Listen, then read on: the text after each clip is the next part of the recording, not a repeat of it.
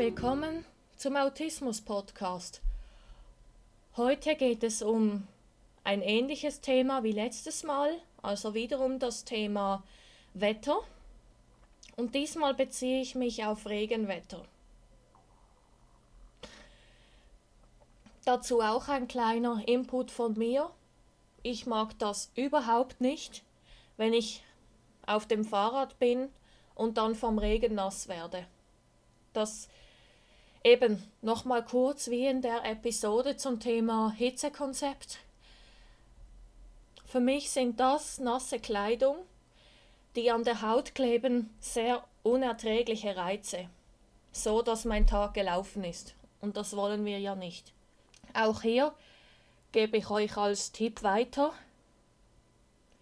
ähm, dass ihr das Wetter unbedingt immer im Voraus anschauen müsst, weil genau das habe ich nicht getan. Und ich bin viel mit dem Fahrrad unterwegs. Und was ist passiert?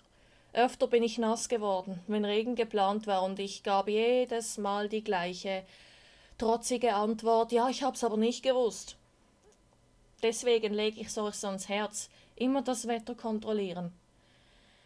Und dann, wenn ihr auch so gerne mit dem Fahrrad geht, es gibt in der Mikro so so Plastikschutzankleidung, die sind in einer Packung. Also der Vorteil an denen ist, dass sie nicht an der Haut kleben. Also sie sind recht luftig und sehr groß meistens.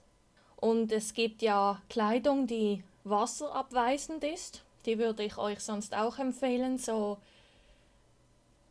dickere Kleidung, ich glaube aus Leinen, ja, die sind Leinen und Baumwolle. Also es gibt verschiedene, es gibt sehr dicken Stoff. Kennt ihr das, wenn es nass werden sollte, aber dann, dann hat es nur solche Perlen, Wasserperlen drauf, weil es abgestoßen wird?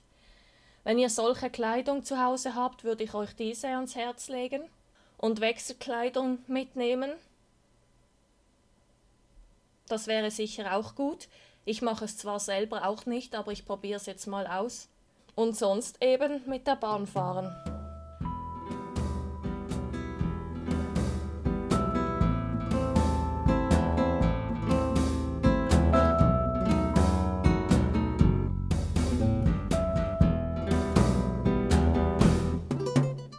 Und denkt immer daran, wenn man will, kann man alles schaffen. Ich würde mich sehr freuen, wenn ihr meine Seiten besucht auf autismus.live. Und folgt mir doch gerne auf den sozialen Medien.